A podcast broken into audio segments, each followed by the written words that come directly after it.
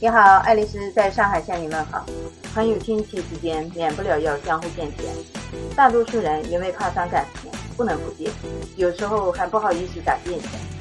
如果朋友亲戚一直记着这个事儿，要努力还给你，那还好；要是跑路了或者不认账，那着实让人难受。人心隔肚皮，防人之心不可无。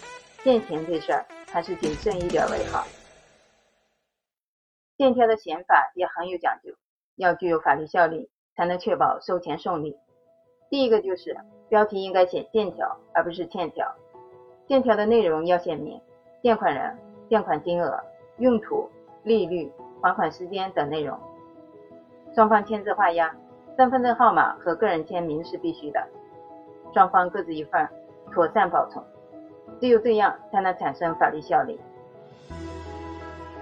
要注意还款期限。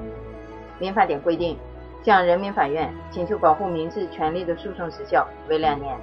根据这一规定，垫出的款项到了约定还款期后，两年内受法律保护；超过两年不再受法律保护。如果在诉讼时效届满之前没有发生诉讼时效终止、中断、延长的事由，就要承担败诉的风险。所以在还款期限届满后两年内。最好有催收讨债的行为，或者有更新借据的行为，起诉或者发律师函给对方也可以。这些都是让诉讼时效终止、中断、延长的事由，都可以很好的维护债权人的合法权益。如果借款人不讲信誉、逃账赖账，还要懂得运用法律手段讨债，切莫采取扣押人质、强抢货物等过激的违法行为。